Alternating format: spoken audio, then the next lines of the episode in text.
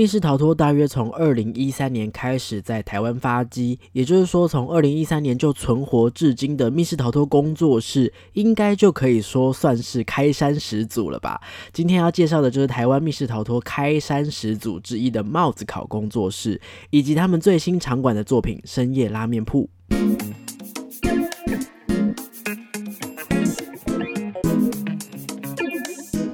嗨，各位大家好，欢迎收听逃脱记录点，我是阿纪。逃脱记录点呢是一个分享密室逃脱、剧本杀等等实境游戏心得的节目，有时候也会聊聊密室游戏这个行业的新闻时事，或者是找一些小天使啊、设计师分享他们的想法。如果你喜欢这类型的节目，希望你可以追踪我的 IG，可以看到更多的游戏心得以及当日游玩记录，也可以订阅我的 YouTube 频道，或者是常常留言跟我互动哦。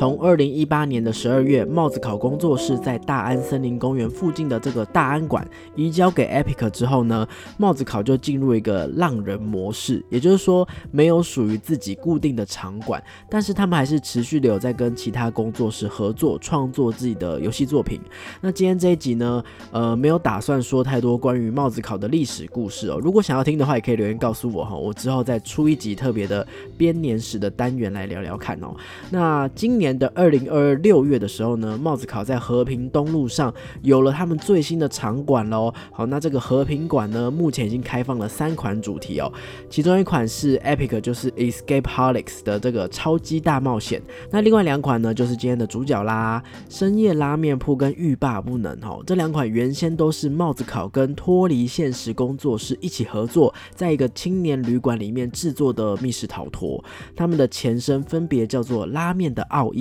以及行物所托出。那在这个青年旅馆当中呢，里面有的住又有的玩，原本是非常新奇的合作。不过这一次帽子考把这两款主题移植到和平馆哦，除了有改变名称之外呢，当然这两款游戏也做了不同程度的调整。这次很开心，也收到帽子考工作室的邀请，要来跟大家分享这两款游戏的心得。那么首先就带大家来到深夜拉面铺这款主题吧。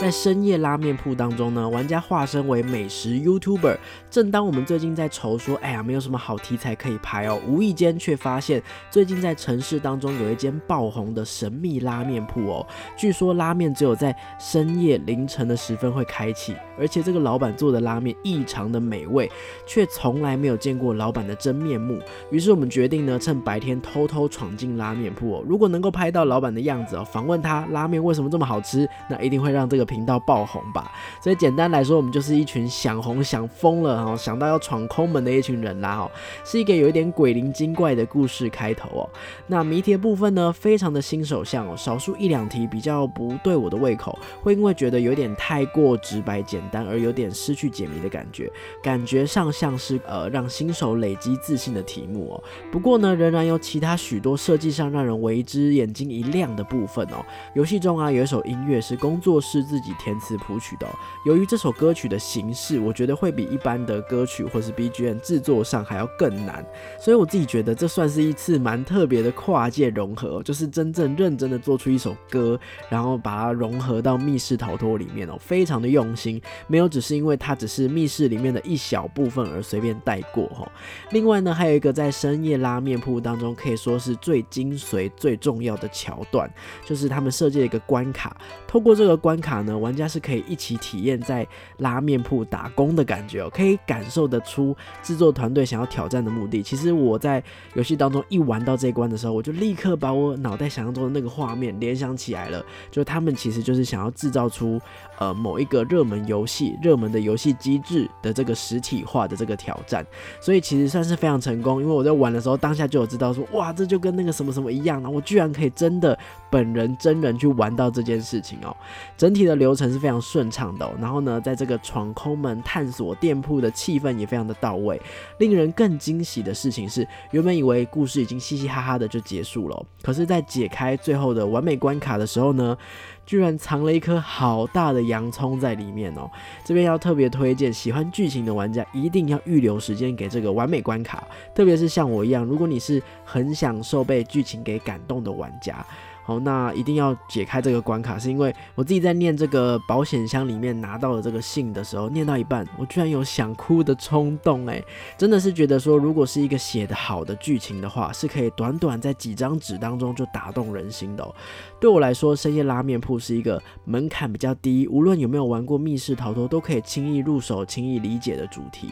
然后那一天在帽子考的游戏结束之后啊，我们就忍不住去吃了一碗拉面，因为真的太嘴馋了，而且刚好附近不远就是师大夜市，所以我这边诚心推荐，就是帽子考应该要跟附近的拉面店谈个合作才对吧？对不对？OK，好，那么接下来老样子呢，我来截取一些网络上的评论给大家作为参考哦。这次的评论呢，我会从逃脱吧跟 Google Map 两边综合去挑选。首先呢，这位玩家给的是五颗星当中的三颗星。他说，相比之前青年旅馆的风格，改的比较像真的拉面店的感觉哦。场景很干净很新，谜题算是简单小品的游戏哦。其中有一个门一关上就要重新解，有一点烦。好，其他都很适合新手体验。再来是这一位玩家是给了五颗星当中的四颗星，他说很推荐新手去玩，老手也可以来看看拉面店，歌曲好听，有很多地方很有趣，但对我而言很苦手啊，文字量有点多，但是毕竟很多时候还是要有纸张才能够了解故事。最后一个呢，他是给了满分五颗星哦，他说深夜拉面铺的故事很棒，之外游戏性也非常的足够，超用心的密室，最喜欢就是里面的歌了。OK，所以你会发现蛮多人都有提到歌曲，可见这件事情真的是记忆非常的深刻哦。那以上三则其他人的这个留言评论就提供给大家哦。那深夜拉面铺呢，这是一款二到六人的主题，价格从四百五十元到六百元不等哦。个人会建议就是四个人去体验应该会是最舒适的，所以我这边玩完之后感觉哎还蛮顺畅的，然后新手去玩应该体感也会非常的不错，所以我会给出推荐游玩的评价。比起前身拉面的奥义啊，其实帽子考有说他们新增了全新的感人故事、全新的店铺场景，还有百分之四十的新谜题跟机关哦。所以曾经有造访过拉面的奥义的老朋友，也是可以再次来这个拉面店看看的哦。那这一集呢，呃，想要特别问问大家哦，你对于密室逃脱啊、剧本杀这一类的东西？你是非常容易被感动的吗？遇到感人的情节，你会觉得是享受，还是会觉得哎呀，我就是一个呃感情丧失的人，特别无感哦？好，我欢迎大家到现实中来告诉我，你是不是特别吃感动这件事情哦？那么以上就是今天的节目啦，哈，节目有点短哈，不过呢，这个礼拜会密集的推出两集，下一集就是我在帽子考体验的第二款主题，欲罢不能哦，把它拆成两集，让大家都可以去收听哦。那其实这两款主题呢，都算是蛮精巧、蛮可爱的游戏。不过我后来想了一想，我好像更喜欢欲罢不能一点点呢，到底是为什么呢？就敬请期待下集喽！喜欢我的节目的话，欢迎到 IG 留言，或者是在现实动态投票跟我互动，也别忘了追踪我的 IG，按赞订阅我的 YouTube 频道，也可以在 Podcast 平台留下五星的好评。那我们就下集再见啦，拜拜！